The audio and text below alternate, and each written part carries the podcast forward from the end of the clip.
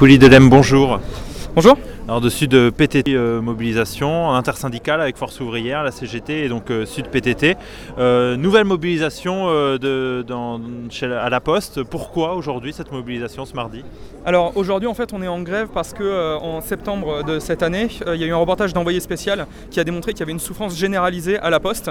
ce type de reportage démontre en fait que la Poste met tout en œuvre pour dissimuler la souffrance au travail. Notamment elle a un service spécial à l'échelle nationale dont le travail est de dissimuler la question des suicides à la Poste. Donc nous, on le savait déjà, bien sûr, qu'on en chiait tous les jours au boulot. Maintenant, on s'étonne que les pouvoirs publics réagissent pas et que personne fasse rien, alors qu'on démontre que la plus grosse entreprise de France dissimule des suicides à l'échelle nationale. Ça, pour vous, c'est dû à des réorganisations incessantes, ce que vous dites dans votre communiqué.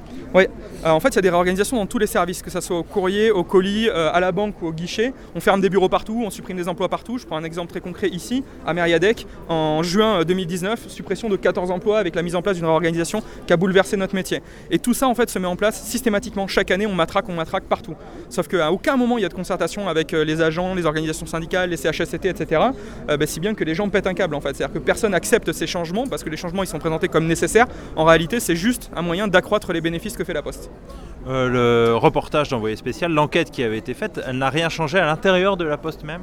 Elle a strictement rien changé. Euh, il y a juste eu un déni euh, de la direction qui, euh, dès le lendemain, a fait circuler un communiqué partout pour expliquer que le reportage était mensonger. Et la Poste a même porté plainte, faut le savoir, contre le journaliste qui a fait l'enquête, c'est-à-dire M. Da Fonseca qui a fait l'enquête sur la Poste. Et, la Poste porte plainte contre lui pour intrusion dans le siège de la Poste, alors qu'il a fait simplement son travail de journaliste en suivant des grévistes qui sont rentrés dans le siège de la Poste lors d'un conflit qui a duré plus d'un an. Donc la réaction de la Poste, en fait, par rapport à un reportage qui montre qu'à la Poste, la souffrance euh, est, durable installée, comme ça a été le cas à France Télécom par exemple, la réponse c'est quoi? C'est de porter plainte contre le journaliste. Donc c'est lamentable. Est-ce que euh, ce reportage a permis d'ouvrir encore peut-être un peu plus la parole à l'intérieur de la Poste sur ces questions de souffrance au travail? Oui, bah disons qu'en en, regardant le reportage, les gens se sont dit, ok, ça c'est notre quotidien, c'est ça, c'est la première fois que c'est montré de façon réelle, concrète en fait, parce que tous les jours, enfin tous les jours, tous les mois, on reçoit la propagande de la Poste avec les journaux internes qui nous disent que tout va bien, tout est merveilleux, les nouveaux services marchent à donf, etc. Sauf qu'on voit très bien nos collègues, on regarde à droite, notre collègue est absent, il est en arrêt maladie pour burn-out ou dépression, on regarde à gauche, c'est un intérimaire ou un CDD, on voit bien que ça craque de partout, et derrière, on a une boîte qui nous parle en fait comme si on était euh, euh, en URSS euh, dans les années 70 quoi, qui nous explique que bah non tout va bien, tais-toi et continue de travailler quoi. Donc ouais ça pète de partout et on est content de voir que c'est médiatisé. Maintenant on se lamente de voir qu'il n'y a aucune réaction encore une fois des pouvoirs publics ou de la direction de la Poste. Cette mobilisation intervient aussi quelques jours après la découverte par le maire de Saint-Pierre-d'Aurillac de toute une liasse de courriers, plusieurs liasses de courriers qui avaient été abandonnés, jetés. en l'occurrence il semblerait donc que ce soit par une personne qui était en situation précaire à la Poste, un CDD ou un intérimaire. Euh, est-ce que ça, ça vient renforcer aussi une colère de la part des, agents de la Poste? Ouais, la, colère, elle est partagée en fait. Elle est partagée par euh, les usagers, les élus et les postiers. C'est-à-dire qu'à un moment donné, ça craque de partout. Les postiers, on n'en peut plus parce que notre travail est infaisable et on en chie tous les jours. Les usagers, ils ont leur courrier un jour sur deux quand ils l'ont, quand ils l'ont pas l'après-midi, quand c'est distribué dans la bonne boîte parce que les gens qui distribuent le courrier sont pas formés. Et euh, les, élus pètent un câble parce que forcément, ben, ils voient le service public postal qui diminue partout. C'est-à-dire on ferme leur bureau de poste. Je prends l'exemple par exemple de la Cano. la Cano Océan a payé un super bureau de poste pour, euh, pour euh, euh, la Poste. La Poste, quelques mois après, qu'est-ce qu'elle fait? Elle ferme le bureau de la Canoville. Et donc quand la Cano dit, le maire de la Cano dit, mais attendez, on vous a payé un bureau flambant neuf pour la Cano Océan, la Poste dit, ah bah non, mais on vous l'a pas demandé. Donc en fait, ils se font, je suis désolé, mais ils se font chier sur la gueule en permanence par la Poste. Donc à un moment donné, on doit arrêter et on doit s'unir tous ensemble, élus, usagers et postiers, pour dire stop, la Poste, arrêtez de vous foutre de nous. Donc on veut du service public pour tout le monde et on veut que les postiers travaillent dans de bonnes conditions et que ça soit pas des précaires à tous les niveaux. Quoi. Pourquoi est-ce que des, élus, des maires en l'occurrence, bien qu'ils euh, protestent euh, parfois avec véhémence, comme c'est le cas à la Cano, euh, certains essaient de les défendre également par exemple à Villeneuve-d'Ornon, ils, protestent et pour autant ils n'ont visiblement aucun poids face à une, direction régionale de la Poste.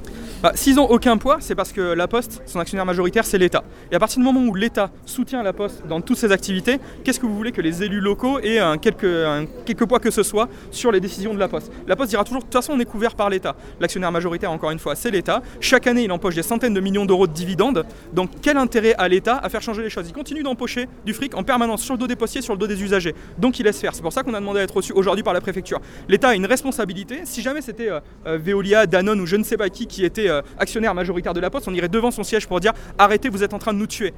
Et là, c'est l'État et on ferait rien. Donc non, l'État il a ses responsabilités, il doit les prendre. C'est le garant normalement de, de, la sécurité publique. Là, il y a un problème de sécurité publique, il doit prendre ses responsabilités. Et pour euh, les postiers, c'est aussi euh, l'occasion d'essayer d'améliorer les conditions de travail. Est-ce que donc aujourd'hui la mobilisation est particulièrement suivie en Gironde? Euh, alors, le problème, euh, c'est que depuis le conflit historique qu'il y a eu en 2018, il y a eu euh, une grève majoritaire départementale. La Poste, depuis ce conflit-là, refuse de nous donner les chiffres. C'est-à-dire qu'au milieu du conflit, quand elle nous a donné les chiffres tous les jours, qu'il y avait de plus en plus de grévistes chaque jour, qu'on est arrivé à des taux de grévistes à 600, 700, 800 grévistes, la Poste d'un coup a dit on arrête de vous donner les chiffres, on n'est pas forcé de vous les donner. Depuis, elle nous donne plus les chiffres. Donc en fait, on peut compter que sur nous-mêmes pour compter. Alors nous, ce qu'on remarque, c'est qu'il y a un certain nombre de bureaux de poste qui sont fermés. On remarque qu'il y a le centre courrier de Montségur qui est fermé, il y a zéro agent qui travaille. On remarque qu'il y a le bureau de Cadillac qui est ouvert pour un agent précaire et un qui fait facteur guichet, c'est-à-dire qu'il fait euh, moitié facteur, moitié guichet, c'est-à-dire qu'on réduit tellement l'activité qu'on demande en fait à ce que euh, les facteurs fassent aussi guichet en même temps. C'est-à-dire qu'avant vous avez un guichet qui, un qui était ouvert 7 euh, heures par jour pendant 6 jours, 7 heures par jour pendant 6 jours par semaine. Ben, aujourd'hui vous allez avoir un facteur guichet qui fait sa tournée puis ensuite il va ouvrir le, bureau pendant 2-3 heures, vite fait. Et donc voilà, ce, ce genre de position, nous on ne peut pas l'accepter, il faut des guichets formés à ce métier, des facteurs formés à ce métier. Euh, la, Poste embauche de plus en plus de, contrats euh, qui ne sont pas au même statut que, les anciens postiers. Est-ce que ça, ça fait une différence aussi euh, dans le fait que ces personnes-là acceptent plus facilement certaines contraintes et que vous, bah, derrière, vous êtes obligé un peu de suivre, ou enfin en tout cas, c'est le problème. C'est clair, on a, on a un taux de sous-traitance à la Poste qui est énorme. Il est incomparable par rapport aux autres entreprises. On est à 20, 30%, 40% des fois de sous-traitance suivant les, centres. Je prends un exemple très concret, la plateforme Colis le, HLU, euh, qui distribue tous les colis euh, dans la cube. Euh, on sait que la Poste dit il n'y a plus beaucoup de courriers, mais par contre les colis ça va, ça va super bien. Ok, ça va super bien, et donc on met la focale là-dessus il y a 40% de sous-traitance aux colis. C'est-à-dire qu'il y a 40% euh, des colis, des flux qui sont distribués dans la métropole qui le sont par des gens qui ne travaillent pas pour la poste, qui sont en réalité des sous-traitants. Et ensuite, sur les 60% de postiers restants, il y a encore des intérimaires, encore des CDD, encore des apprentis. C'est-à-dire qu'il y a un, taux finalement de, titulaires à la poste qui est inférieur à 50% sur les euh, activités qui sont les plus en vogue. Et pareil pour les petits paquets internationaux, ils ont installé un chantier spécial. Il y a, un afflux tellement important de colis AliExpress, Wish, etc. Il y a tellement de colis comme ça qui arrivent qu'ils ont installé une nouvelle cellule à la plateforme industrielle courrier qui traite ces colis-là.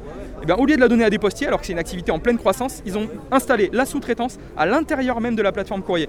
Alors ce qui est évident, c'est que euh, euh, les, collègues qui sont précaires, qui sont auto-entrepreneurs, euh, qui sont ubérisés, ben, eux, ils vont pas faire grève. Parce que s'ils font grève, derrière, ils sont pas repris. C'est tu dégages, on en prend un autre à ta place. Et aussi par rapport à ça, La Poste a racheté une société qui s'appelle Stewart. Ils avaient aidé à la création d'une start-up en fait, qui était exactement sur le modèle Uber, Deliveroo, etc., des plateformes de distribution d'auto-entrepreneurs. Et finalement, elle a, racheté 100% du capital de l'entreprise. Et Stewart fait de la livraison de repas, comme tous les autres, mais aussi la petite particularité, elle fait de la livraison de colis. Et donc La Poste, petit à petit, va basculer son activité vers de la distribution ubérisée, euh, comme Uber, etc. Et ça, ça permet à la Poste aujourd'hui de vous imposer des conditions de travail euh, plus difficiles qu'avant? Alors elle les impose de plusieurs manières. Déjà, elle les impose en, remplaçant les personnels titulaires par des, par des, personnels précaires, mais aussi elle les remplace par un, euh, elle l'impose par un management par la terreur. C'est-à-dire qu'à partir du moment où vous ouvrez votre gueule à la poste, vous vous faites décalquer. Euh, littéralement, je prends un exemple qui n'est pas sur le département, mais Gaël Kirant qui a été licencié, euh, lui ça fait 10 ans que la Poste s'acharne sur lui parce qu'il y a des grèves dans le département des Hauts-de-Seine. il faut savoir que le 18 décembre, il passe en correctionnel. Des cadres de la Poste l'accusent de violence, de vol avec violence, tout simplement parce qu'il y a eu des, des actions pendant la grève qui a duré plus d'un an, qui sont absolument pas des actions violentes, mais euh, Gaël se retrouve devant un tribunal correctionnel après avoir été licencié. Par contre, on a des cadres, euh, y compris sur le département, qui ont agressé des agents. On a un représentant sud qui s'est fait agresser à Bazas par un chef d'équipe, qui l'a ceinturé, qui l'a sorti physiquement d'un bureau de poste alors qu'il avait le droit d'y être.